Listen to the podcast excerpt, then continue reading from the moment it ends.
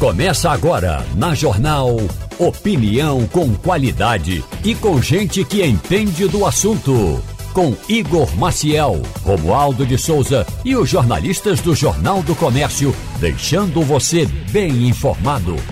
Passando a Limpo. Começando Passando a Limpo aqui na Rádio Jornal, começou Passando a Limpo e eu quero dar bom dia a todos. Já começando pela nossa bancada, Fernando Castilho, muito bom dia. Também Sandro Prado e Romualdo de Souza. Bom dia a todos. Bom dia.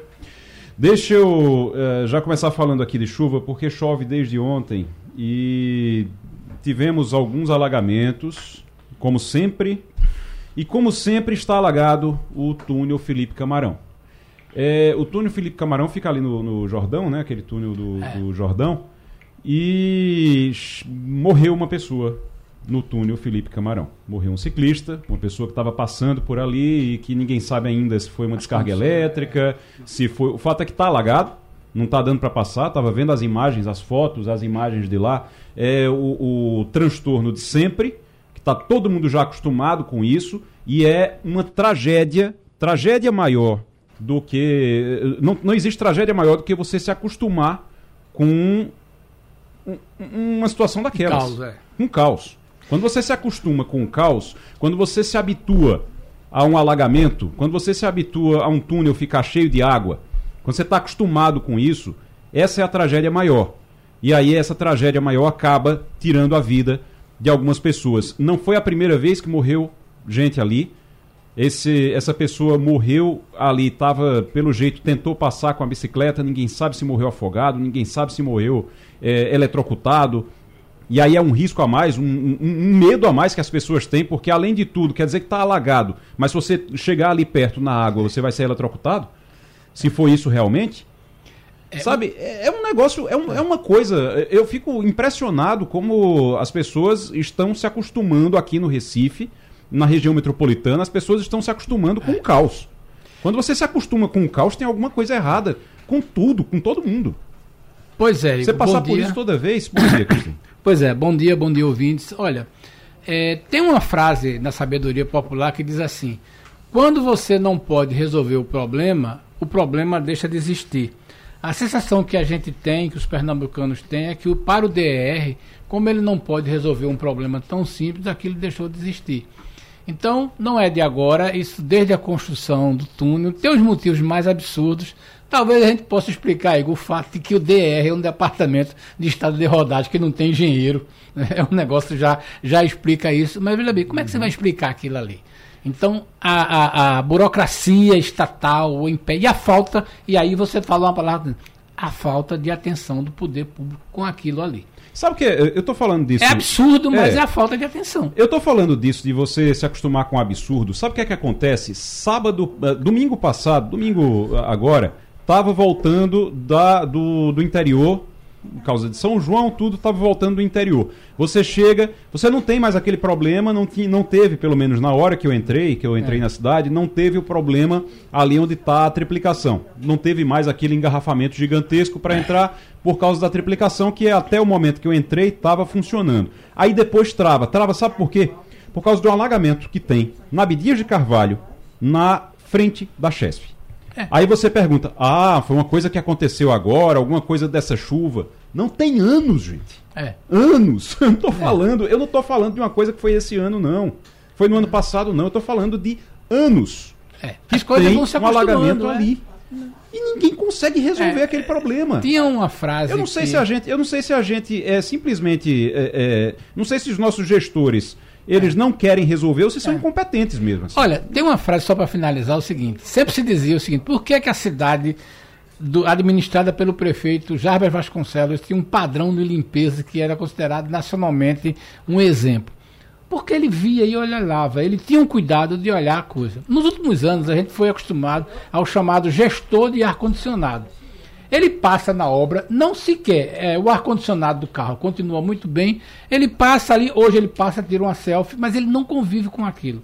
O que impressiona hoje é o seguinte: essa questão da Abdias de Carvalho, existe a questão da Avenida Sul, existe a questão do túnel, os nossos gestores não vivem a cidade. Eles vão hoje para visitar e tirar selfie. E aí a gente vai continuar com isso todo, todo. Agora, o problema é, vamos lá, segunda morte no túnel, pessoas perderam a vida, tem gente morrendo. Isso não pode continuar.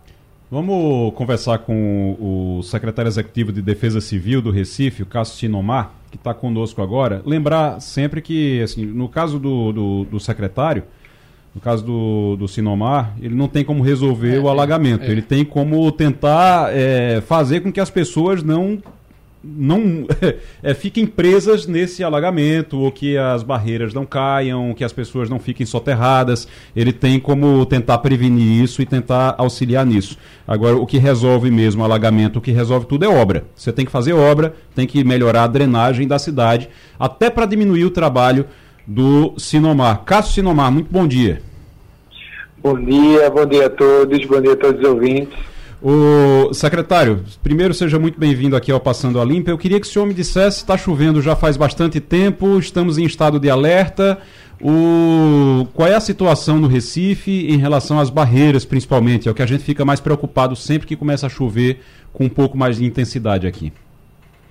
É, só, só antes você falou um comentário muito importante, hum. que realmente é, a Defesa Civil ela só é chamada quando tem um grau de risco no, em algum momento, ou seja, está faltando alguma coisa e a necessidade da Defesa Civil entrar. E aí a gente pede sempre até aquela atenção realmente de alguns pontos, locais alagáveis, para não, não entrar. não Se a gente não conhece a situação, não conhece o momento, a gente corre o risco de, de vários acidentes. E aí o que a gente puder evitar é muito importante a comunicação do risco. Mas realmente nós estamos aqui na cidade, já, vem, já temos aí quase 100 milímetros de chuva nas últimas 24 horas então, isso aí, fora os dias anteriores, passando para 72, 96 horas, aí a gente vem há vários dias chovendo, aí deixa realmente nosso solo bastante encharcado. Então, a gente tem, mesmo diante muitas obras sendo realizadas na área de morro, é, obras da URB tem feito centenas aí, dezenas de obras sendo realizadas, a parceria a Defesa Civil também realizando mais de duas mil obras, mas mesmo assim, Recife é muito grande e a gente tem uma vulnerabilidade muito grande nessa área de morro. Então a gente pede essas pessoas que ainda estão em risco ter essa atenção especial. É, se deslocar para um local seguro, a gente está com os abrigos ativos aí, diante do ano passado existe a necessidade de ativarmos vários abrigos aí, então a gente está, no momento houve a necessidade de ativar seis à disposição da população que esteja em risco. Mas assim, o nosso cenário, eu estou com alguns chamados que a gente está dando andamento, nossas equipes aí a gente está manteve o plantão aí a noite toda é, reforçado e já iniciando desde as 6 horas da manhã, as equipes já estão em campo da Defesa Civil, atuando aí nesses locais, fazendo as vistorias que a população entrou em contato. Mas até o momento, graças a Deus, nada grave na área de morro, nenhum acidente aí com dano humano, que é o mais importante que a gente é, procura evitar é o dano humano, né? Que a gente, a vida é muito importante para a gente, então todo o nosso trabalho é voltado justamente para proteger essas pessoas. O secretário, só para o senhor, só para registrar, o senhor disse que são seis abrigos que já estão funcionando, é isso? Perfeito, nós temos seis abrigos na cidade funcionando aqui. Certo. E esses abrigos estão sendo procurados? As pessoas estão indo já para eles, saindo das áreas de risco? Isso. Quando a gente tem é, é uma situação que a gente chama desabrigados e desalojados. Certo. Os desabrigados é aqueles onde há necessidade de procurar um abrigo do apoio da prefeitura. Os desalojados são aquelas pessoas que já sai para um local, é, é, já tem um local certo, fixo, vai para uma casa de um parente, de um amigo, de um vizinho. Uhum. Então, assim, nossa, aqui nossas equipes a gente tem registrado aqui desalojados, muita gente saiu realmente diante da situação das chuvas, mas desabrigado, não houve a necessidade até o momento da população procurar nossos abrigos, não, mas estão, estão à disposição. Muito bem. Sandro Prado. É, uma pergunta que é, me, sempre me vem à mente é que quando as pessoas saem das suas casas, saem dos seus lares é, por motivo dessas chuvas, e todo ano isso acontece, né? A gente sabe que é o tempo dela, como se diz, mas que realmente essas, essas tragédias acontecem todo ano e elas melhoram um pouco um ano, mas no outro ano ela volta a piorar, vai depender muito da chuva. Mas o que acontece é que é quando essas famílias elas vão sair da sua casa, essas casas elas podem ser furtadas, essas pessoas podem perder o pouco patrimônio que têm, essas pessoas trabalham. Então a gente percebe que também há uma dificuldade para que essas pessoas saiam das suas casas para poderem procurar esses abrigos. Como é que a Defesa Civil ela pode ajudar essas famílias no próprio bairro que ela reside? Como é que isso é feito, não, é, além dessa questão do deslocamento que a gente sabe que acaba sendo inviável para algumas famílias deixarem a sua moradia durante esse período das chuvas? É, você foi perfeito na sua colocação. Realmente existe essa preocupação nossa, por isso nós é, ativamos, é, ano passado e anos anteriores, nós, nós tínhamos um abrigo à disposição para a população e que geralmente deslocava essa população para locais bastante distantes. A gente tinha aqui, que é ali na, no centro da cidade, na Travessa Guzmão. Mas hoje, diante daquela situação do ano passado e diante dessa visão que o amigo já tem é, conhecimento dessa necessidade de estar mais próximo ao cidadão, nós é, abrimos vários abrigos, mapeamos a cidade do Recife, aqueles pontos principais, para deixar esses abrigos mais próximos da população, para que ela tenha esse acompanhamento também da sua residência, que é muito importante também para a gente na Defesa Civil ter esse conhecimento. E aí, pra, só para deixar, quando a gente faz uma vistoria e há necessidade da população deixar sua residência, seu local para procurar um local seguro. A gente tenta verificar isso também com eles. Muitos deles, como eu disse, esses desalojados estão próximos das suas localidades. A gente tem uma situação de uma senhorinha que ela realmente vive sozinha, o local dela está vulnerável, então é, toda vez que chove ela já sabe, ela já vai se desloca para casa do vizinho na frente, onde o vizinho já deixa um quarto reservado para ela, chama ela e de lá ela tem essa preocupação, fica olhando na casinha dela realmente para é, é, manter ali o seu patrimônio, que também é muito importante, né? a gente sabe disso, mas é perfeito. Então, diante disso, houve essa necessidade de é, aumentarmos os nossos abrigos e espalharmos em toda a cidade. Muito bem. Coronel eh, Cássio Sinomar, secretário executivo da Defesa Civil no Recife, muito obrigado pela participação. Eh, vamos ser breve, até porque o senhor tem muito trabalho para fazer, a gente sabe disso, e qualquer coisa a gente volta a conversar com o senhor. Muito obrigado, eh, Coronel. É sempre um prazer, muito obrigado. A gente sempre está à disposição. Um forte abraço.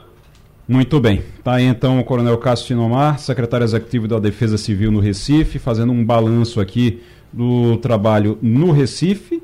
Agora em Jabotão dos Guararapes, estou vendo aqui uma notícia agora, neste momento, numa pedra gigante que se desprendeu. Olha isso.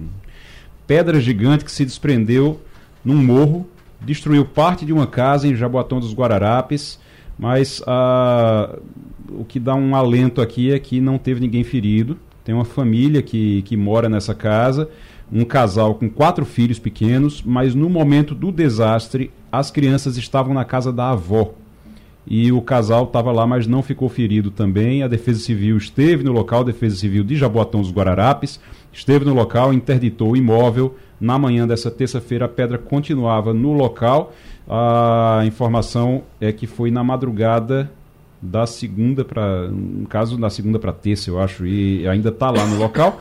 É, lembrando que a Defesa Civil de Jaboatão está lá acompanhando também esse caso, mas até agora a pedra não foi retirada. A casa, pelo que eu estou vendo da imagem aqui, parte da casa ficou destruída. Ainda bem que as crianças que moram na casa estavam é, na casa dos avós. Ainda bem. Agora, é uma situação, Romualdo de Souza, há quanto tempo a gente fala de chuva e há quanto tempo a gente não vê as coisas serem resolvidas? Esses transtornos são comuns, normais, aqui. Quando você normaliza o, o trágico, a gente a está no caminho errado, né?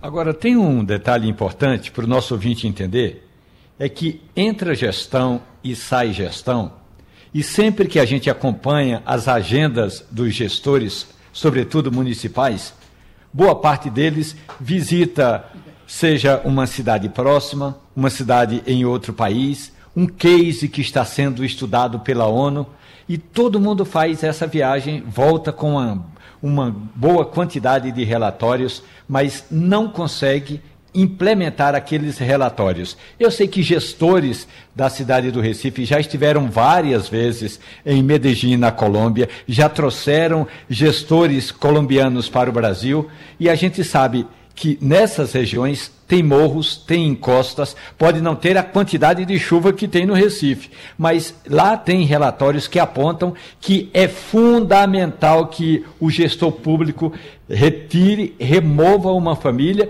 e naquele lugar onde foi removida a família é preciso uma fiscalização e uma ação pública para evitar novas invasões. Mas o que ocorre é que um gestor vai lá, tira uma família, Meses depois, outra família ocupa, invade aquela área e aí daqui a pouco a gente tem novas tragédias. Portanto, o gestor público tem informação. O que falta é uma operacionalização. A gente está na linha já com o Laurindo Ferreira, que está em São Paulo, participou ontem do programa Roda Viva, a entrevista que aconteceu com a governadora Raquel Lira, governadora de Pernambuco. Ele já está conosco agora. Laurindo, muito bom dia para você. Tá frio aí em São Paulo, não? Bom dia, Igor. Bom dia, pessoal da bancada. Igor, o dia tá lindo em São Paulo. Lindo, uhum. dia claro, mas 16 graus, tá? 16 tá muito seco. Sem chuva, 16 graus. graus. É, não de chuva nenhuma, o céu limpíssimo, lindo desde ontem, cheguei ontem. Mas frio. 16 graus é muito, né? Para 9, 20 da manhã da gente aí é, é, é muito. Mas tá bem agradável. Só muito seco, né? O tempo muito seco, mas agradável, sem chuva, um dia bonito e 16 graus neste momento. E nos bastidores, como é que foi a temperatura da entrevista de Raquel Lira? É, veja, é, é, um pouquinho de bastidor é o seguinte, a gente chega no, no, no programa, os jornalistas se reúnem num, num, ambiente separado da entrevistada, no caso a governadora Raquel Lira, ontem à noite, e a gente chega, o programa começa às 10, eles pedem para os jornalistas chegarem às 8, e a gente chegou às 8, é, e a gente fica conversando, trocando ideias, é, Evidentemente, há, um interesse muito grande na, na, na, na, governadora, pelo fato de ser governadora de Pernambuco. Pernambuco sempre foi um estado muito importante. O fato de ter eleito é, uma mulher também chama muito atenção, né?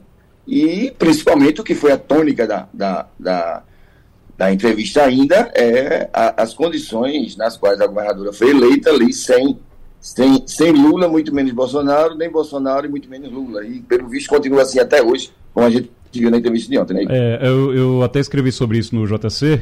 O... Eu já li. É, acredito que você leu. já. Desde a madrugada. o, o Laurinho Ferreira é diretor de redação, é diretor do, do Jornal do Comércio, então com certeza você já leu.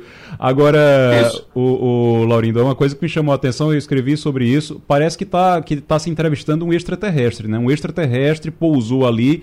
Vamos saber como é que faz para ganhar uma eleição em 2022 sem ter, apoia, sem ter apoiado nem Lula nem Bolsonaro. Oh, meu Deus do céu, vamos ver o que é isso. E eu acho que 15 minutos da entrevista, os primeiros 15 minutos da entrevista, foi basicamente ela respondendo, dizendo: é, mas ok, mas mesmo assim eu consegui ganhar, não tem dificuldade nisso.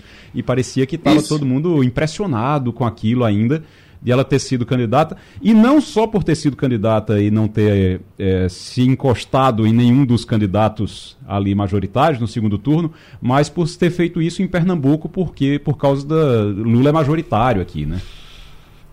É verdade. E, a gente sabe que isso chama atenção, né? Chamou a atenção da gente na época, na, na, época da campanha. Muita gente dizia que isso não ia dar certo, porque Pernambuco não, não tem esse tom tucando, digamos assim é, de ficar em cima do muro, foi o que a governadora fez. Agora, o que eu achei mais curioso né, na, na, na, na entrevista, é, e aí já não é mais uma questão dos jornalistas e sim da entrevistada, é que a impressão que me passou, é, Igor, é que é, eu estava ainda acompanhando aqueles debates que a gente fez na Rádio Jornal, na TV Jornal, é, no período da campanha eleitoral. Sim. Eu acho que a governadora ainda é muito aquilo. Não sei qual é a impressão de vocês, uhum. vocês que acompanharam ela ainda é muito. É, é como se ela estivesse ainda no debate eleitoral.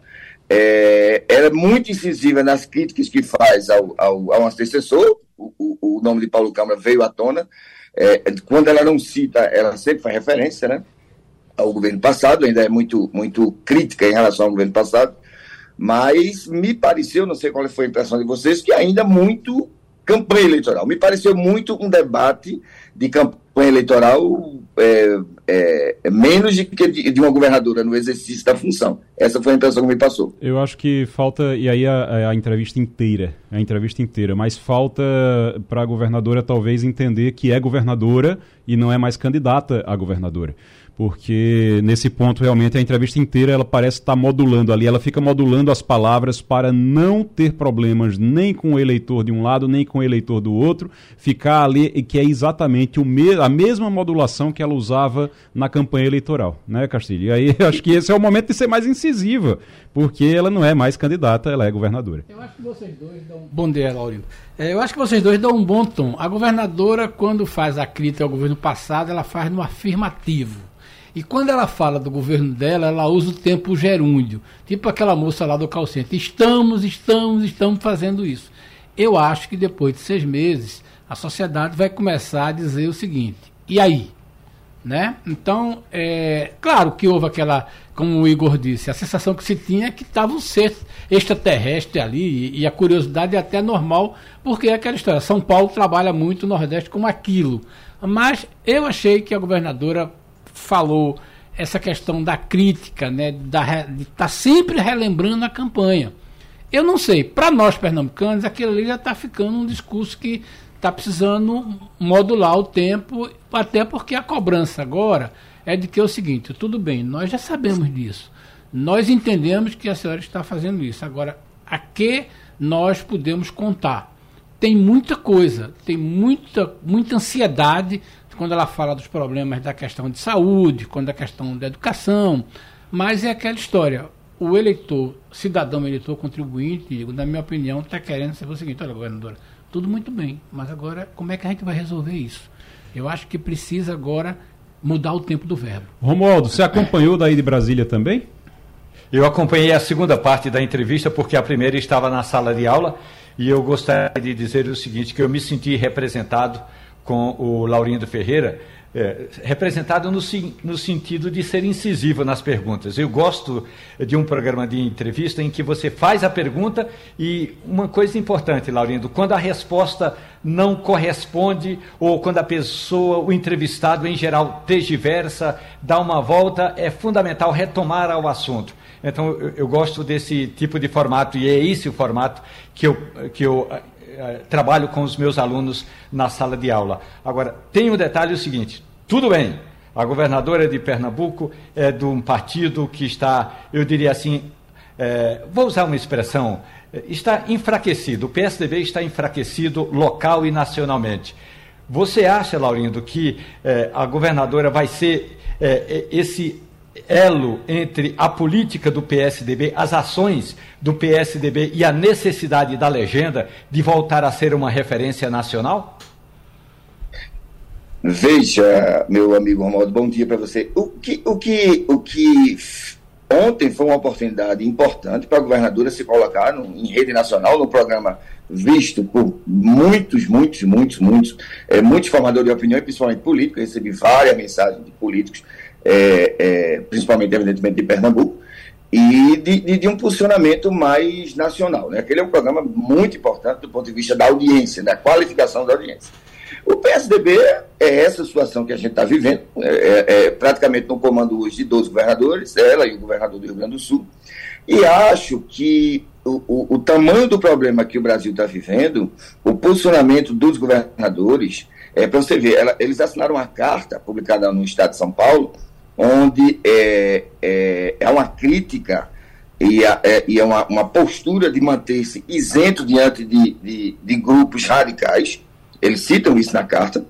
E na entrevista, quando a Vera Magalhães perguntou à governadora sobre quais grupos radicais ele estava se referindo, se era o PSDB, se era o PT, e até nessa resposta ela foi muito é, cuidadosa, digamos assim, em dar essa resposta.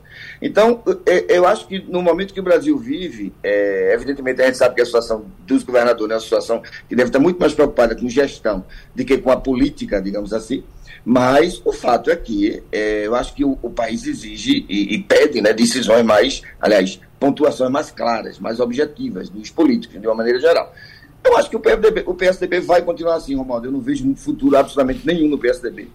É, do ponto de vista de ser um partido nacional, a, eleição de Raquel Lira, ela, ela, sabe disso, ela sabe disso, qualquer pessoa sabe disso, que foi acidental do ponto de vista partidário. Ela não ganhou a eleição porque era do PSDB.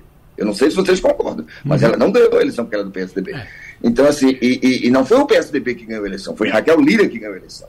Então, é, eu acho que o futuro do PSDB é muito complicado. E ontem, ela, que é uma das figuras mais proeminentes do partido hoje, é, expôs essa, essa, essa ambiguidade, essa, essa indefinição sobre o que é que o partido quer, afinal de contas, é, do país, o que é que ele vai propor ao país. Então, eu acho muito difícil a situação do PSDB, mesmo com, com, com a governadora aí tomando a frente e o governador do Rio Grande do Sul. Até porque papel de governador é governar. É muito complicado, na minha opinião, governador que dirige partido. Governador tem que governar. A preocupação com a, com a gestão deve ser prioritária. E eu não sei, de fato, o que nos aguarda, para mim, o futuro do PSDB não, não é do melhor. E vamos ver a partir da, das próximas eleições já, né?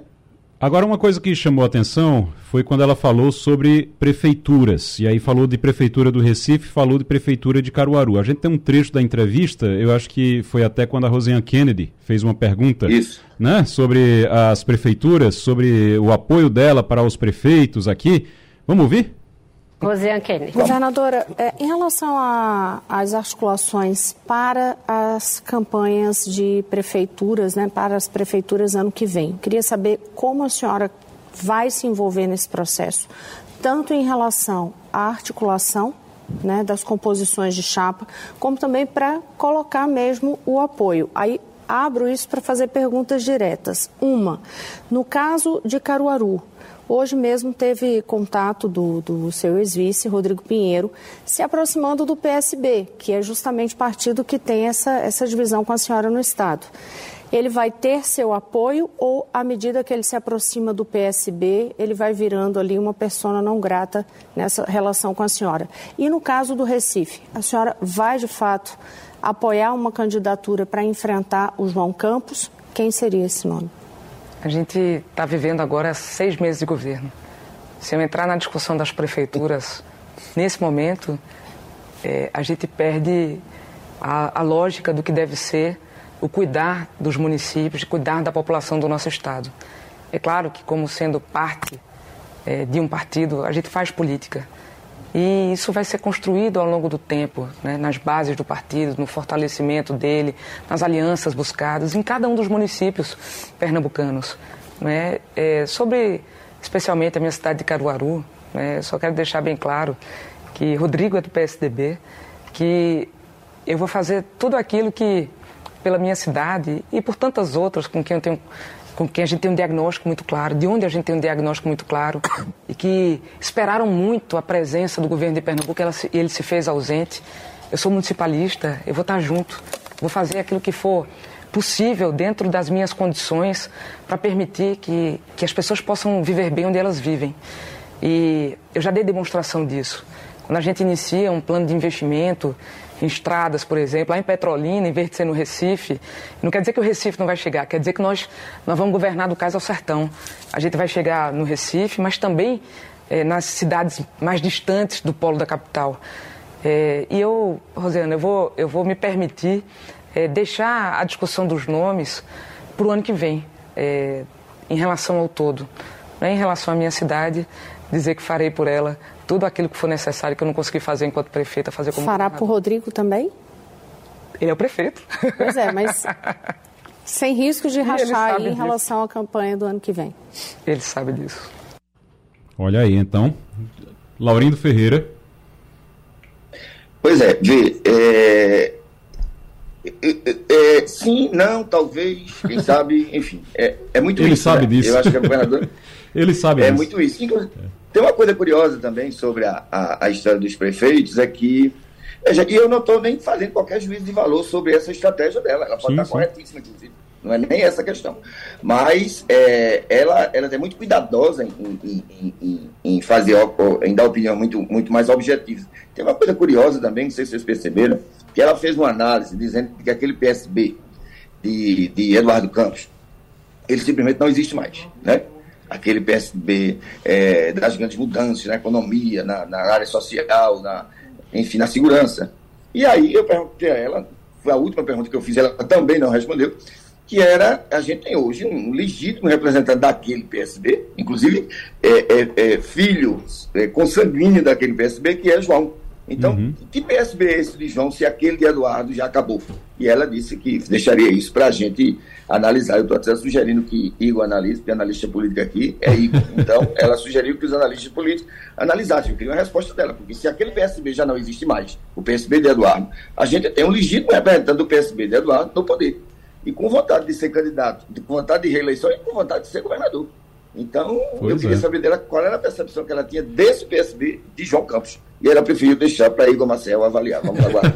Vamos aguardar. Laurindo. Igor, só uma informação, só uma informação, Leandro. Essa história de ele sabe disso me lembra uma frase do Dr. Arraes. João Recena, que era secretário de planejamento, fez uma explanação sobre o projeto de SWAP, gastou 45 minutos. Aí o doutor Arraes com cachimbo olhou quando terminou. É por aí.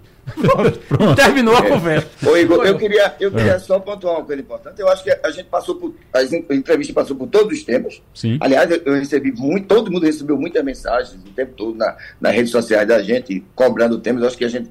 A, a, a entrevista passou por todos os temas. E, o, e, o, e a estratégia da governadora, o que a gente está tá colocando aqui é fato. Não é, não é uma, uma, uma digamos assim, não é, eu não estou dizendo que está certo nem que está errado.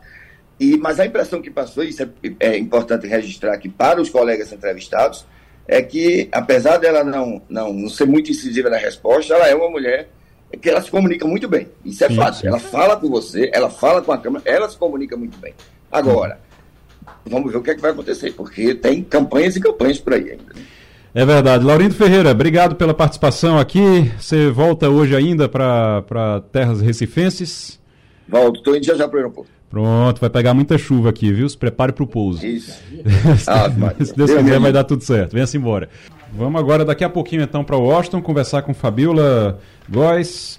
Fabiola vai conversar com a gente direto dos Estados Unidos, falar inclusive sobre Rússia, sobre o que aconteceu com a Rússia, como é que os Estados Unidos estão vendo isso. Tem até uma, uma, uma preocupação, ô, ô Romualdo, tem até uma preocupação, o pessoal dizendo, não, isso foi alguém no Ocidente que pagou, porque mercenário, né? Mercenário trabalha por dinheiro, então pode ser que alguém tenha pago um valor mais alto. É, será que foi isso? Tem alguma chance disso ter acontecido?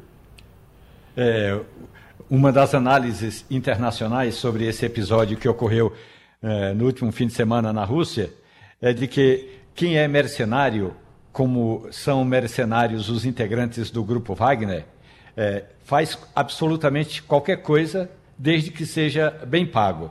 Mas, pelo que a gente conseguiu acompanhar por esses dias, até aí é, o, o comando do grupo Wagner tem um certo limite. Até nesse aspecto, ele tem uma certa flexibilidade moral, mas que vai só num de, determinado aspecto, que é o seguinte: a gente vai até onde não nos incomoda. E é, se houvesse de fato uma, digamos, or orquestração é, internacional ou ocidental, é, o, o integrante ou o comandante do grupo Wagner teria dito, e ele deixou claro que a ação é contra a, o jeito como as Forças Armadas da Rússia trataram os grupos paramilitares e os grupos eh, privados que estavam atuando junto com as Forças Armadas. Fabiola Góes já está conosco. Fabiola, muito bom dia para você.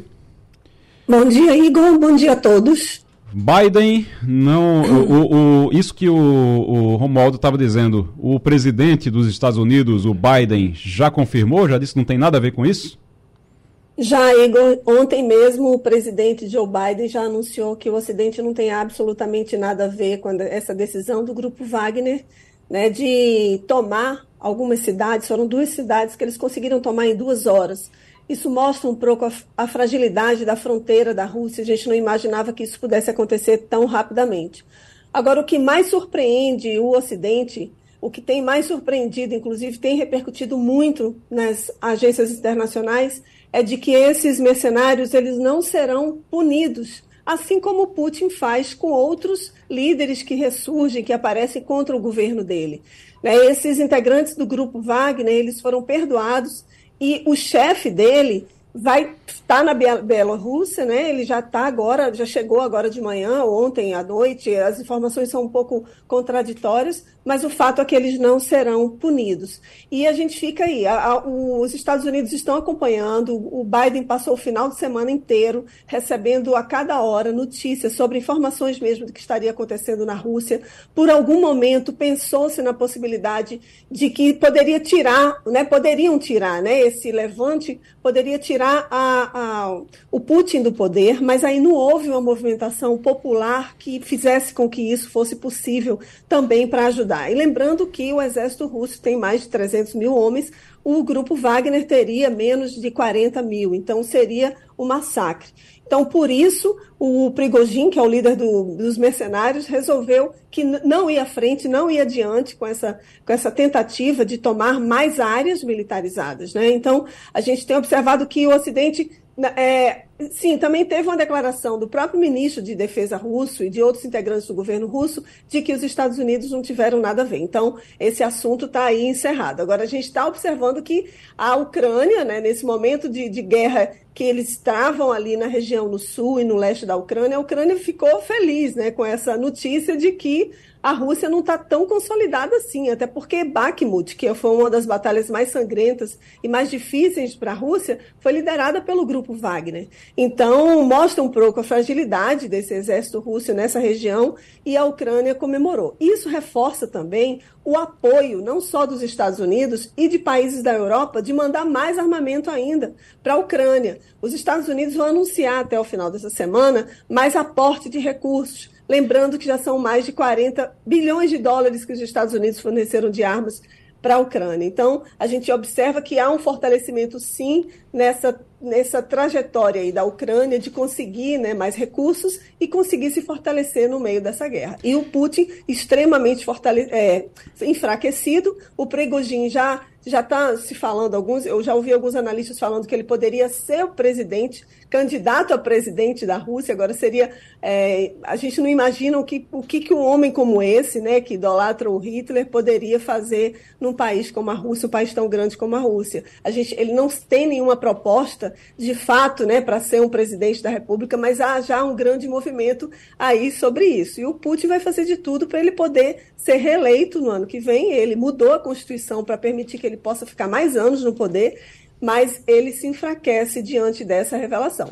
Outra informação também, hum. ele estava um pouco desaparecido no dia do motim, apareceu por volta de 10 horas da noite, fez um pronunciamento à nação e hoje de manhã também ele apareceu para falar. Isso é raro, porque o Putin não costuma falar tantas vezes assim. Mas ele hoje de manhã falou, inclusive, para parte dos integrantes do grupo Wagner, pessoas que resolveram de fato não atender às ordens do Pregogin e outros militares. Então ele está aparecendo, está falando em unidade, falando de que é preciso fortalecer o país nesse momento de guerra e ele parece que está tendo apoio dos militares do seu país. Muito bem. Fabiola Góes, direto dos Estados Unidos, conversando com a gente aqui no Passando a Limpo na Rádio Jornal. Sandro Prado.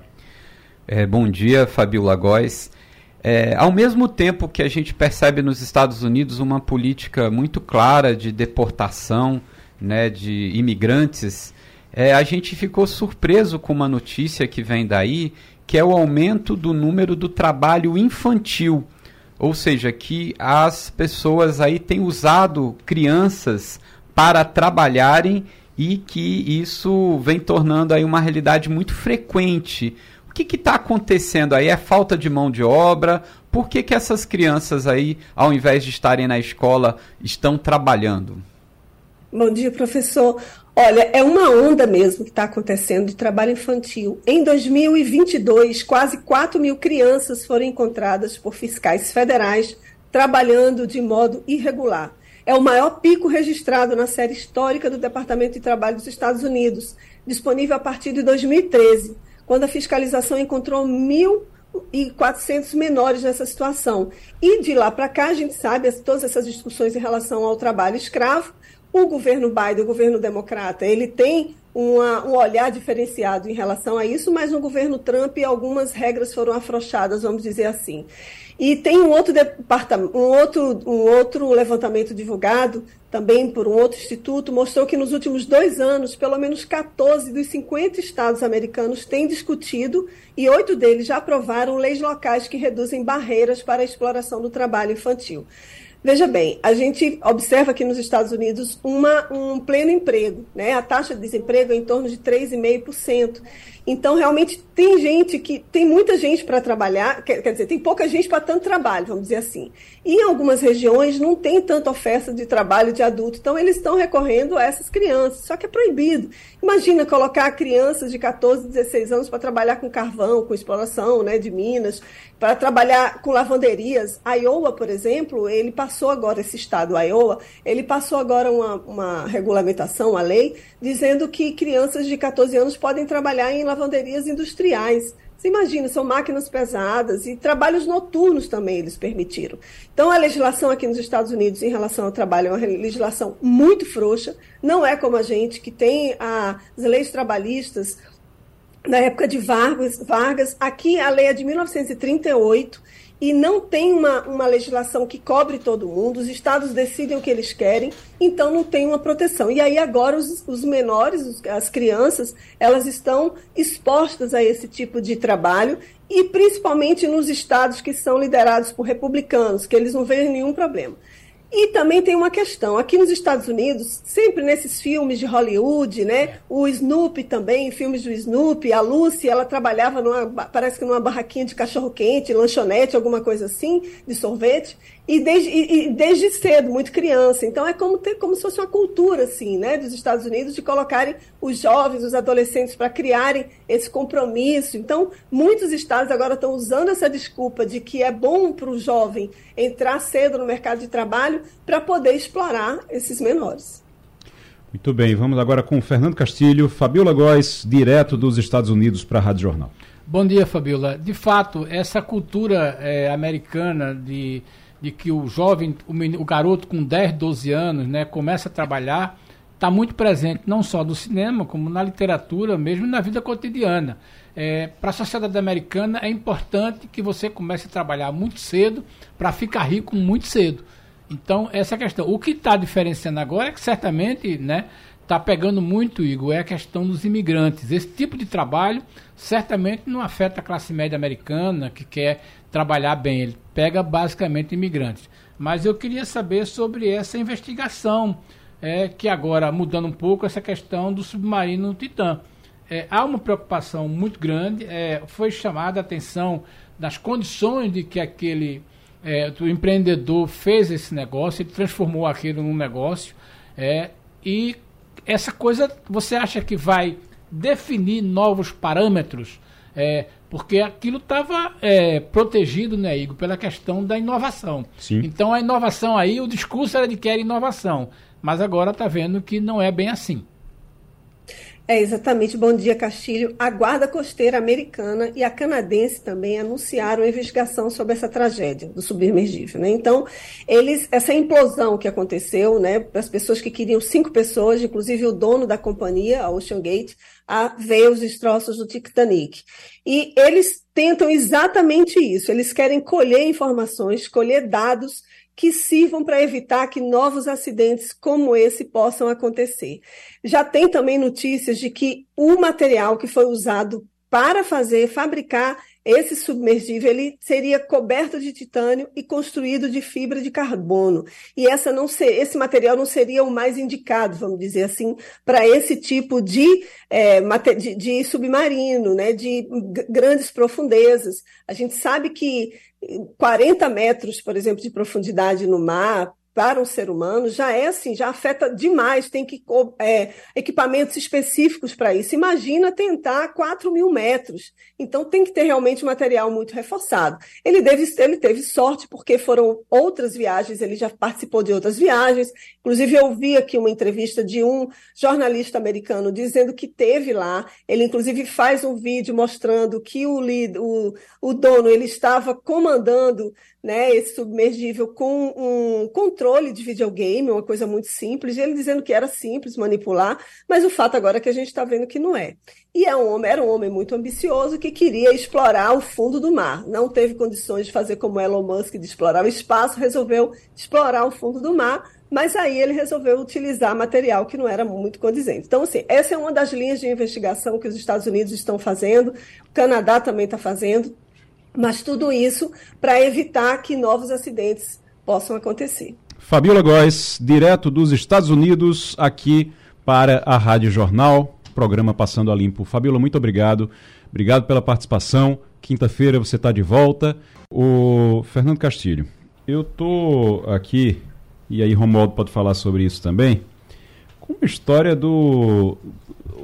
É o, o, o ministro da Fazenda, ministro Sérgio da Economia. Massa ministro, da, ministro da, da, Economia lá da é. Argentina, ele seria um dos prováveis candidatos, um dos possíveis candidatos lá na Argentina, e ele está esnobando o Brasil por quê? O que que aconteceu? Ele está com essa moral toda para é, esnobar alguém? Pois é, o que chamou a atenção ontem foi a informação de que o Sérgio Massa não estava na comitiva do presidente Alberto Fernandes de visitar o Brasil.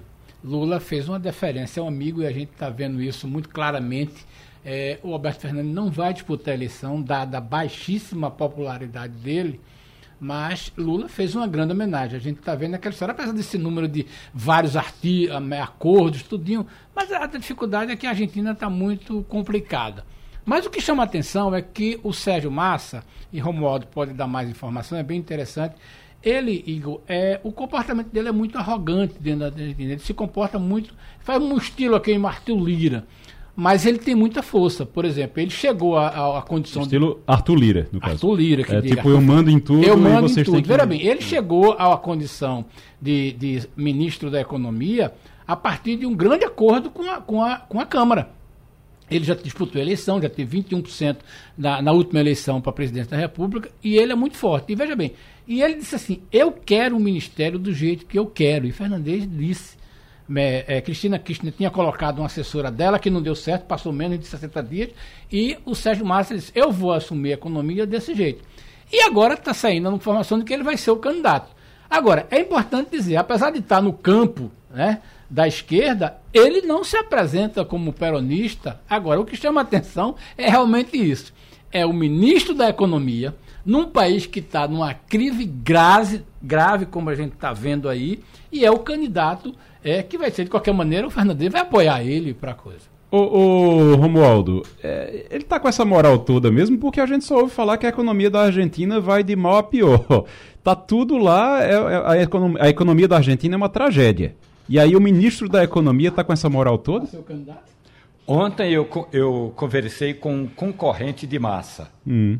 Aliás, é, dentro desse grupo é, peronista, é, o, o, mesmo que o Massa diga que não é peronista, mas ele tem o apoio da, da vice-presidente Cristina Kirchner, o, ex-vice-presidente da República, porque nessa história toda de Cristina Kirchner é preciso voltar um mandato antes, porque antes dela ser presidente, o marido dela, Nestor Kirchner, foi presidente da República. E na época em que Nestor Kirchner foi presidente da República, o vice de Nestor Kirchner era Daniel Scioli, que atualmente é embaixador da Argentina no Brasil. E aí ele disse o seguinte: olha, nós temos prévia nós temos é, um processo de escolha que não se dá pela imprensa. Então, Massa pode até dizer que já está é, escolhido o candidato, mas ainda vai ter um processo longo pela frente. E, e, é bom dizer, se hoje, nas pesquisas de opinião, o nome de, de Massa aparecesse, ele está em terceiro lugar. À frente está Javier Milei, que aí é aquele que dizem que é o bolsonarista na Argentina. É um político de direita não é, é do tipo Jair Bolsonaro para sair fazendo, falando rompantes, mas é um político de direita e, portanto, é, o atual governo do Brasil não quer nem ouvir falar em Javier Milei.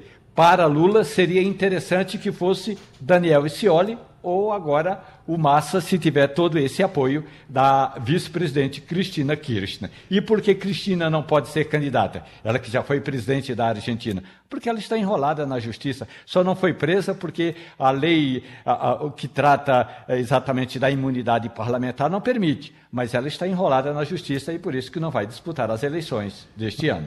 Rapaz, o ministro da Economia da Argentina é, querer ser candidato a presidente, ou ser favorito para ser candidato a presidente, é realmente algo impressionante. É difícil de entender os argentinos. Uh, o Copom finalmente deu aquela nota, né? Foi. Saiu aquela nota dizendo que é, é, o comunicado que a gente fica esperando. Depois que dizem não vamos baixar os juros, a gente fica esperando o comunicado. A nota que saiu inicialmente, ela não falava nada. Não é dizia verdade. nada com nada. Não dizia que ia baixar, que ia subir, não dizia nada. Agora, eu soube que teve conversa de Fernando Haddad com o presidente é do Banco Central. Eu soube que todo mundo, sou, todo mundo ficou sabendo que o Fernando Haddad ficou chateado, porque disse que pelo menos tinha que dar algum indicativo, alguma coisa, dar alguma direção. E hoje saiu a nota, o comunicado do Copom. E o comunicado do Copom, Sandro, foi é, dizendo que, ok, provavelmente a gente vai baixar os juros a partir de agosto. É isso? Isso, é, são vários diretores né, no Copom. Existe uma linha, uma ala mais dura, mais conservadora e ortodoxa, que disse que ainda é cedo, que ainda teria que verificar, mas a maioria se colocou favorável a uma redução da taxa de juros agora na reunião do dia 1 e do dia 2 de agosto. Né? E aliado a isso, vai ter uma reunião muito importante que é do Comitê Monetário Nacional que é uma reunião que vai estar tá Campos Neto, né, que é o atual presidente do Banco Central, é, o, a ministra do Planejamento, Tebet, e o ministro da Fazenda, Haddad. Então também vai poder ali, dentro dessa reunião, que é uma reunião que vai definir os sumos das metas de inflação para 2026, mas que pode rever também a meta de inflação de 2024, de 2025. Podem fazer também a alteração das bandas que hoje funciona, né? A gente tem uma meta de inflação e uma banda para cima ou para baixo. O que, que significa?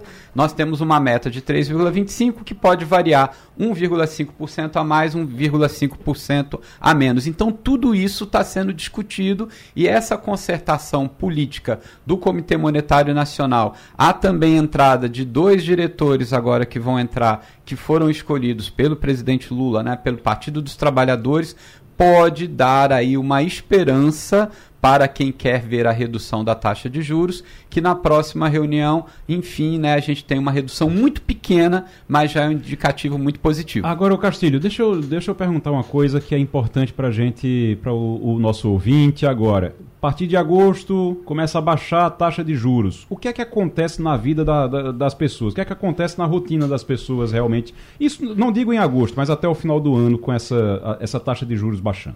Olha, eu acho que na vida prática das pessoas, Igor, pode acontecer uma conversa mais amigável dos bancos com seus clientes. O que está acontecendo por trás dessa, dessa é, um ano né, de taxa de ponto 13,75, Igor, é que os bancos vêm cada vez mais guardando dinheiro para botar no balanço de gente que não está pagando. Então, em, eu fiz uma, uma pequena consulta essa semana e vi que nos cinco grandes bancos a inadimplência subiu, todos eles subiu muito, e os bancos guardaram mais dinheiro, eles chamam provisão, para credores com mais de 90 dias. Isto é que eles estão dizendo o seguinte: eu não vou receber, eu vou guardar esse dinheiro aqui para me proteger do meu acionista.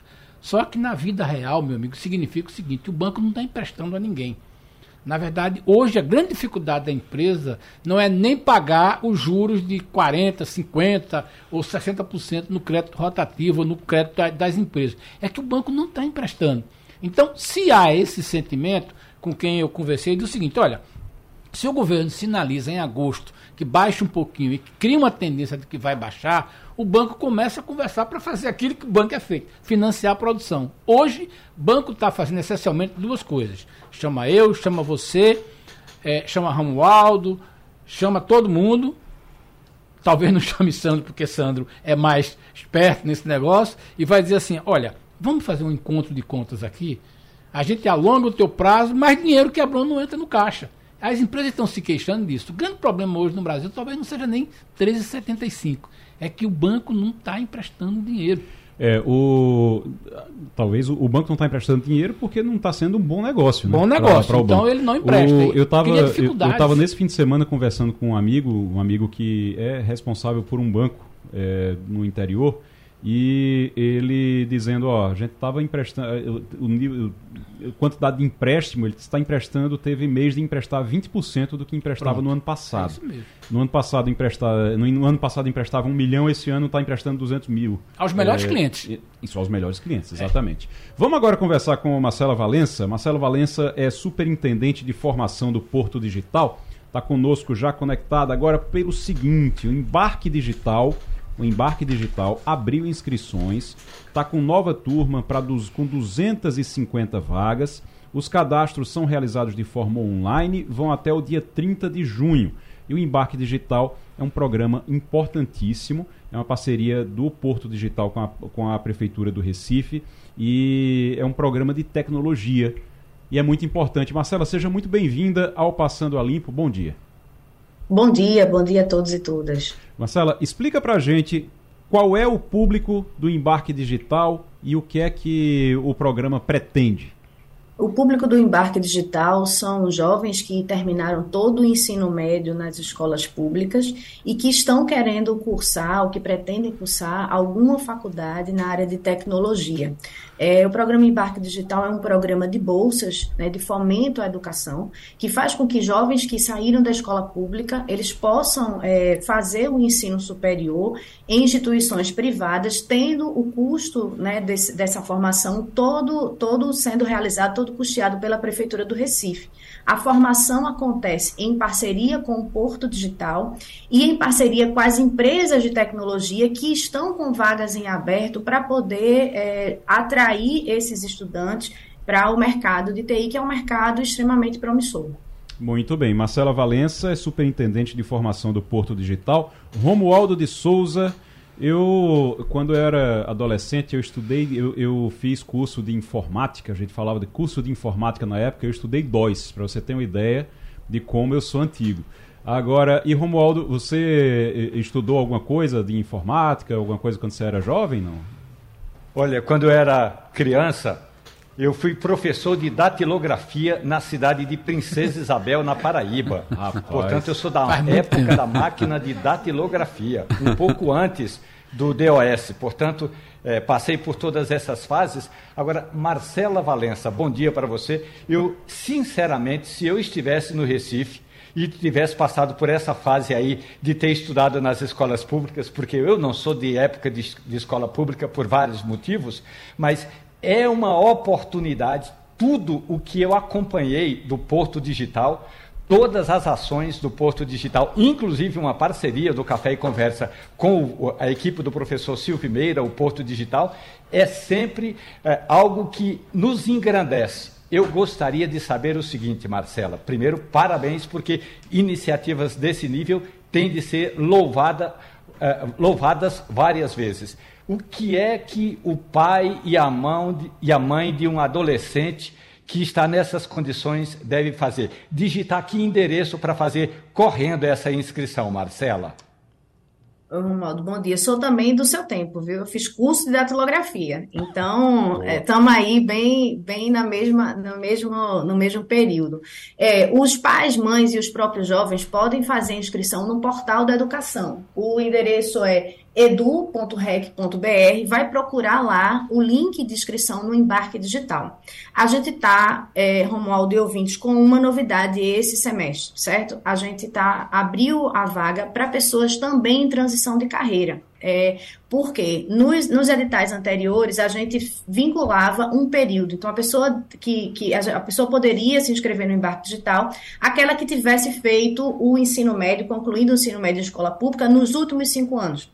Esse semestre a gente tirou essa obrigatoriedade, então pessoas com um pouco mais de idade que tenham terminado o ensino médio há um tempo mais atrás, né, anterior aos últimos cinco anos, também pode se inscrever, desde que tenha realizado Enem ou SSA, porque esses dois, esses dois processos avaliativos, eles são é, requeridos para o embarque digital. Então, é uma oportunidade, porque é um processo de mudança de vida. Né? Muitos jovens que hoje estão no embarque digital são as primeiras pessoas da família a ingressar no ensino superior, e eles vão ingressar num ambiente de tecnologia. Eles, eles são formados pelas próprias empresas do Porto Digital, eles aprendem a fazer fazendo. Então, é um programa que ele, trans, ele tem transformado já a vida de 1.150 estudantes. A ideia é que a gente forme é, 2 mil estudantes até 2024, e a perspectiva é que a gente renove esse projeto, mas é um mercado muito promissor. Precisa se esforçar? Precisa se esforçar como tudo na vida, mas é um mercado que tem vagas em aberto. Marcela Valença, superintendente de formação do Porto Digital, falando aqui sobre o embarque digital que está abrindo inscrições para a nova turma com 250 vagas. É, é, eu estou vendo aqui que tem análise e desenvolvimento de sistemas, sistemas para internet com graduações. É uma, é uma graduação? Ele tem o, o, o é uma graduação mesmo, Marcela? É uma graduação. Uhum. Todos esses estudantes saem com um diploma de graduação tecnológico, com duração de dois anos e meio. Por que, que a gente colocou de dois anos e meio? Porque são cursos mais curtos que proporcionam a entrada quase que imediata no mercado de trabalho. Então, a gente condensa o processo de formação. Parte dessa formação acontece presencialmente e praticamente aqui no Porto Digital, porque a gente tem um laboratório formado para esses estudantes que muitas das vezes não tem internet em casa, não tem computador. Então, eles vêm para o laboratório ter a vivência prática desses cursos aqui, junto com as empresas. Eles são divididos em times e a gente simula um processo de formação, a gente simula um processo de empresa, é, e aqui eles vivenciam tanto a parte técnica quanto a parte comportamental, que hoje é fundamental para o processo de empregabilidade de jovens e pessoas em transição de carreira. Muito bem, estamos falando de ensino superior, então. Fernando Castilho. Marcela, bom dia. É, eu tinha uma curiosidade de saber, por exemplo, quanto é que custa um programa como esse, né? São 250 vagas, em algumas faculdades esse preço é mais é, é, bem alto, não é barato, né? mesmo sendo em 30 meses, é, é não é barato pagar isso. Quanto é que é, é, esse grupo de, de instituições separou para gastar com esse pessoal? Mas eu tenho uma segunda pergunta que é o seguinte: existe um discurso muito forte de que falta gente. Mas tem uma realidade aí que houve centenas e milhares de demissões e que tem um mercado aí que as pessoas não estão se colocando. É, você trabalha com essa área de formação. É, no Porto Digital, qual é a realidade? Se tem emprego é, para estar é, é, tá vivendo pleno emprego, ou isso é mais um discurso do que uma realidade? Certo. É, deixa eu só te responder logo. Quanto é que custa, assim, e, e é super barato, digamos assim, para formar uma pessoa na área de tecnologia, né? Diferente de outros ambientes, diferente da indústria, por exemplo, a gente já tem as vagas em aberto. Então, o que a gente faz não é criar oportunidade, a oportunidade já está criada. O que a gente precisava fazer é formar, porque existe um conjunto de competências técnicas e habilidades que são requeridas para poder ocupar uma dessas vagas já existentes aqui. Então, é, para vocês terem uma ideia, é muito barato formar. São, a gente tem gasto, no conjunto geral, 20 mil para formar um jovem. Então, não é um preço absurdo. Para abrir uma vaga de emprego na indústria, por exemplo, esse valor é muito maior. Então, é um custo, é um custo muito menor e a gente já tem é, um, uma, um retorno imediato. 46% das pessoas que estão no embarque digital já estão empregadas na área de tecnologia. Então, isso responde também, é, em alguma medida, a tua segunda pergunta. Existe um processo, claro, e, e tem, e tem, todo mundo acompanhou isso, um processo chamado layoff, né, que é esse processo digamos assim, em, em aportuguesando, falando em, no português, é, é, demissão em massa, mas a gente tem visto isso em big techs, né? nas grandes instituições. No Porto Digital, a gente teve um, um, uma, uma, um remanejamento de cargos, algumas empresas do Porto Digital é, tiraram algumas vagas, algumas pessoas que estavam com salários extremamente elevados, elas precisaram ser recolocadas e elas foram recolocadas para outras empresas com um salário um pouco menor, mas existe sim é, um quantitativo de vagas em aberto. A gente estava semana passada ou foi retrasada com a presidente, a diretora do LinkedIn Brasil, e ela pontuou para a gente que na área de tecnologia do Brasil eles calcularam pelo LinkedIn 1,200 1, 1 milhão e 200 mil vagas somente no Brasil em aberto. Então é um, um, um, mercado que tem vagas em aberto. E tem vagas em aberto, primeiro porque a gente não consegue formar muito. Por isso o programa Embarque Digital a gente quer escalar, a gente quer formar mais pessoas. E segundo porque a formação das pessoas na área de tecnologia muitas das vezes não está alinhada às necessidades do mercado. Porque o que as faculdades ensinam não necessariamente é o que o mercado está precisando no momento. Então, o que, que a gente faz com o embarque digital? A gente junta esses dois extremos, a gente junta o mercado, a gente escuta o mercado, o que, é que ele precisa, quais são as competências e habilidades requeridas, e a gente formata esses cursos nessas universidades parceiras para que, é que esses cursos consigam conversar, e isso faz com que a gente tenha um baixo nível de evasão, além da bolsa, porque o curso para os alunos é gratuito, e a gente tenha uma, uma maior qualificação e, portanto, uma maior empregabilidade dessas pessoas que estão participando do, do curso. Marcela Valença, superintendente de formação do Porto Digital. Marcela, muito obrigado. Obrigado pela Eu que agradeço. participação aqui, pelas informações. Lembrando, dos nova turma, 250 vagas. Só queria que você lembrasse, Marcela, antes da gente encerrar, o endereço para as pessoas fazerem a inscrição. Vou filar aqui. Edu, eduque.rec.br barra Educa Recife barra embarque digital. No, no, portal de educação da Prefeitura do Recife, o link de inscrição e também o edital. Eu faço um apelo aí, corram lá, porque as, as, as inscrições vão até agora o dia 30 de junho, que é a próxima sexta-feira, então não perde tempo. É uma super oportunidade, como o, Romualdo, como o Romualdo falou. Quem está em Recife, quem atende aos requisitos, não deixe de fazer a inscrição, porque o programa é um programa muito bom, né, que dá excelentes oportunidades de trabalho, não só de formação, mas de trabalho também. O Romualdo de Souza, o...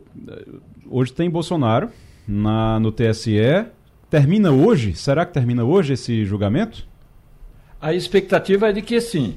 Primeiro, tem duas expectativas que podem marcar eh, o fim do julgamento hoje. O primeiro deles é que depois do voto do ministro Benedito Gonçalves, porque até aqui o relator só apresentou o relatório, ainda falta o voto dele. A gente já sabe qual é o voto, mas ele ainda não apresentou o voto. Depois de Benedito Gonçalves, virá, virá uma ordem de seis outros ex-ministros. E pela ordem, Raul Araújo, Floriano de Azevedo, André Ramos, Carmen Lúcia, Cássio Nunes e Alexandre de Moraes. Imagine você, se Raul Araújo pedir vista, o julgamento estará suspenso, ainda que os demais ministros, sem dar o voto, antecipem o seu voto. Mas o, relatório, o, o julgamento estará suspenso por até 60 dias. O ex-presidente Jair Bolsonaro tem dito a aliados que acredita que dois dos sete ministros pedirão vistas. Raul Araújo e Cássio Nunes. Agora, se ninguém pedir vista, o que vai acontecer é que o presidente do Tribunal Superior Eleitoral, o ministro Alexandre de Moraes, tem feito, digamos, um apelo, uma gestão para que esse julgamento termine hoje, nem que a sessão se estenda um pouco mais. Portanto, meu amigo, minha amiga, você que fica conosco na Rádio Jornal, inclusive nas nossas noites, fique comigo, porque nem que seja pela madrugada, eu volto dando o resultado desse julgamento. Muito bem. Você vai acompanhar até a hora que acabar, né, Romualdo? Até a hora que acabar. Outra coisa, queria tratar também, Romualdo. Lula está planejando. Teve toda uma pressão para Lula entregar o Ministério da Saúde para o Centrão. E aí chegou um momento que Lula disse: não vou, chamou Arthur Lira e disse: ó, oh, peça qualquer coisa, agora o Ministério da Saúde você não vai ter, não. Então, assim, desistam, não tem Ministério da Saúde, esqueçam isso, Nízia Trindade vai ficar. Agora, peça outra coisa. E aí parece que está saindo a FUNASA, é isso? Pois é. Lembremos-nos que no início deste governo, a FUNASA foi extinta. A FUNASA que é a Fundação Nacional de Saúde, que é muito mais importante do que a maioria dos 37 ministros de Lula, e quando eu digo de importância é onde os prefeitos vão, onde os governadores batem a porta e onde tem orçamento. Pois bem, a FUNASA foi extinta, e que era o sonho de consumo da ex-deputada Marília Arraes. O, o, partido dela queria, porque queria o comando da FUNASA. Aí Lula extinguiu a FUNASA, a, a FUNASA foi refundada, e agora tá muita, tem muita gente é, é, de olho nessa fundação. O que, de que trata essa fundação? Só para o ouvinte ter uma ideia, vai do Zé Gotinha até o Fumacê para matar o mosquito da dengue. Então tem muito dinheiro, apesar de um prédio feio, porque é um dos prédios mais feios aqui em Brasília. Quem já entrou no prédio da Funasa vai ver que foi um experimento da arquitetura que esteticamente ficou feia, ficou feio o experimento, mas do ponto de vista de orçamento, tem dinheiro para puxar de rodo. Eu tenho certeza que o Centrão não está preocupado com a arquitetura, não, viu, Romualdo? Está preocupado com outras coisas. Castilho e Sandro, inflação em 12 meses é a menor desde setembro de 2020, no auge da pandemia, segundo a prévia do IPCA. O índice de preço subiu 0,04% na prévia deste mês, após subir 0,51% em maio. Então, subiu meio por cento em maio. Quando chegou agora para esse mês, no caso para junho, né, que é o, o mês seguinte, subiu só 0,04. Então, é bom? Isso é, é, é, boa notícia? É uma ótima notícia. É, o IPCA 15 ele é uma prévia da inflação, né, como se fosse uma medição da inflação até metade do mês.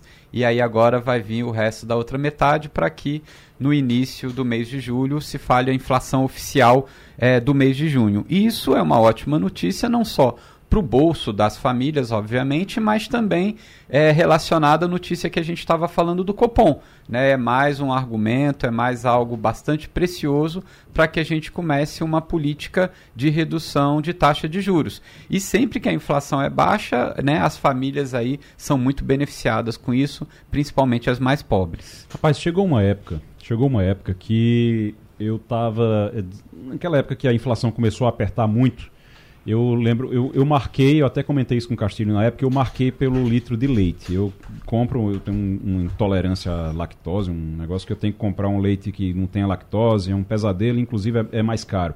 E aí eu lembro que eu comprava na faixa de, acho que isso no ano passado, eu comprava ali na faixa de R$ reais, de R$ reais, R$ reais o litro.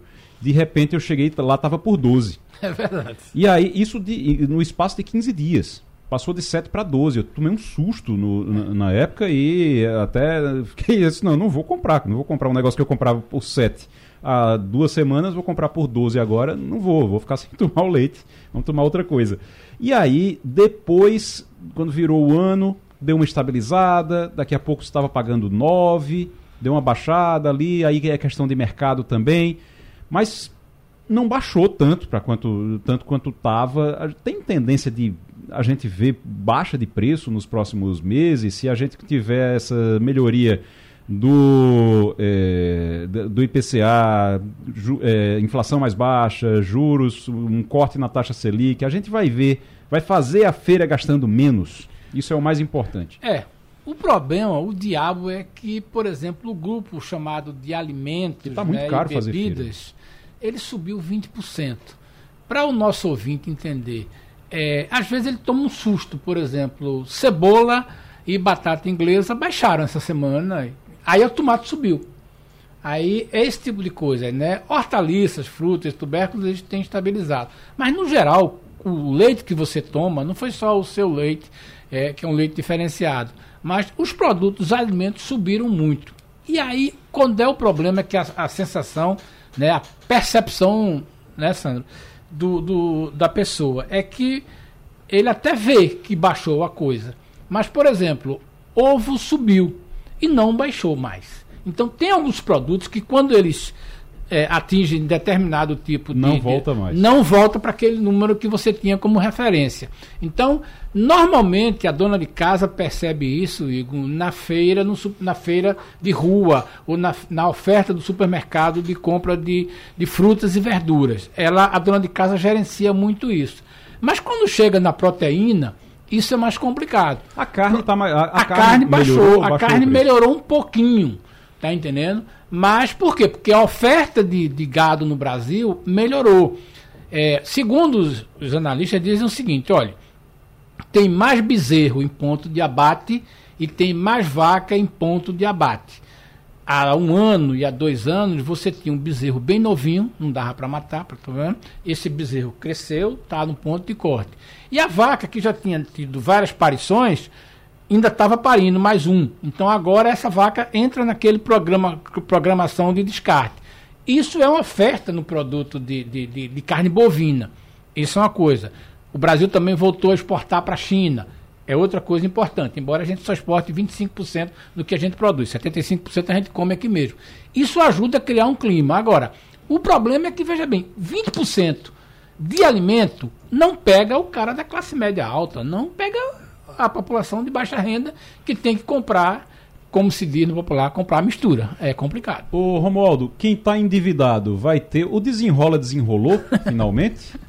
Que agora eu não Ainda lembrei. Não, além, de você, além de você pagar caro na, na feira, tu tem muita gente endividada também. Então tem que tentar resolver o problema dessas pessoas. E aí, desde da campanha eleitoral, desde que começou esse governo, já tem seis meses, que fala assim, não, vai, vai ter o desenrola, vai ter o desenrola. Desenrolou o desenrola? Ontem, o ministro da Fazenda, Fernando Haddad, voltou a tocar nesse assunto. Aliás, eu escrevi no Jornal do Comércio que o ministro Fernando Haddad está tratando a reforma tributária como se fosse o santo grau. O é verdade. sagrado. É. Essa foi uma expressão que ele usou, o cálice sagrado. O danado de tudo isso é que no dia a dia, ainda que a gente espere e que deve melhorar a situação econômica e fiscal no Brasil e também tributária, mas medidas menores e emergenciais como essa ainda não estão sendo operacionalizadas. E aí, se no passado a, a, a, gente viu aquela medida sendo colocada no Congresso Nacional, aprovada pelo, por deputados e senadores, dizendo que quem tivesse um bom cadastro teria um crédito, teria um crédito mais barato e não teve, esse desenrola ainda está enrolado no papel. A gente é tem, eu vou pedir para, eu vou pedir, tá tendo depoimento agora na CPMI do 8 de janeiro, na CPMI do 8 de janeiro, está tendo depoimento agora do coronel, aquele coronel que pediu um golpe, ele está depondo no. É o Jean Lauan Júnior. É isso, Romualdo? Jean Lauan Júnior. O que eu tá disse, falando agora. Olha ele é falando. que tudo era atribuído a ele, tudo diziam que ele era responsável e que se, devido a uma ordem de, perdão, se acontecesse alguma coisa com aquelas pessoas paradas na rua, o movimento crescendo, o embate de ambos os lados, aquela violência com consequências maiores poderia ser atribuída a ele. Que crime seria, eu não sei. Tudo bem. Coronel, o senhor fala que a ordem que o senhor se refere nas mensagens são sempre para apaziguar. Apaziguar. E de que forma Quem está falando aí agora é o deputado federal Rafael Brito, do MDB de Alagoas. Estou conseguindo entender que ordem ele apaziguaria as pessoas, livraria o acampamento e livraria ele da papuda. Não, a ordem era a seguinte: era a manifestação como ele fez com os caminhoneiros. Senhores, os senhores estão pleiteando uma coisa que é intervenção militar, não vai acontecer. Mas tudo bem, coronel. Deixa eu lhe perguntar mais uma vez e a última vez. Sim. De que forma isso, no seu mundo é, do que o senhor estava pensando naquele momento, livraria o ex-presidente Jair Bolsonaro, ou livraria, no caso dele feito essa ordem, de uma possível prisão na Papuda ou em qualquer outro presídio? Seria, ele poderia ser preso por outros motivos, mas não por esse, que é causar que não que é, evitar que as pessoas dispersassem, retornassem aos seus lares, iam atribuir a ele, porque eram eleitores do Bolsonaro que estavam ali. Então, se aquele movimento trouxesse alguma coisa mais complicada, seria mais uma coisa a atribuir ao presidente Bolsonaro. Então eu falei, é, era essa, mas qual seria o crime imputado? Eu não sei, eu não tenho conhecimento jurídico. É isso. Então, ao final, pergunta. ao final ao, e ao cabo, ele foi omisso, então, de não ter dado essa ordem de posso, apaziguar. Eu não posso dizer, eu não posso dizer isso. Tudo bem. Mas está dizendo. Não, não estou dizendo. Vamos lá. Tá aí, o senhor, então, ao retornar o contato de Mauro tá aí, então, o, o depoimento, uma parte do depoimento do coronel. Esse coronel, Romualdo, é aquele que foi pego numas mensagens é, com o Mauro Cid, dizendo que o, o Bolsonaro tinha que fazer alguma coisa, senão ele ia acabar sendo preso. Foi esse, não foi? Ele fala o seguinte é, para o tenente-coronel Cid: Coronel, o senhor está com o homem o tempo todo. O senhor está colado no homem. E o homem aí é o Jair Bolsonaro. Diga para ele para agir, porque senão vai ficar ruim para ele, para nós e para o Exército. Então, pelo, na verdade, ele chama o tenente-coronel é, Mauro Cid de Sidão. Sidão, pelo amor de Deus, cara. ele deve dar alguma coisa assim, é, ele deve dar a ordem, ou ele dê a ordem que o povo está com ele.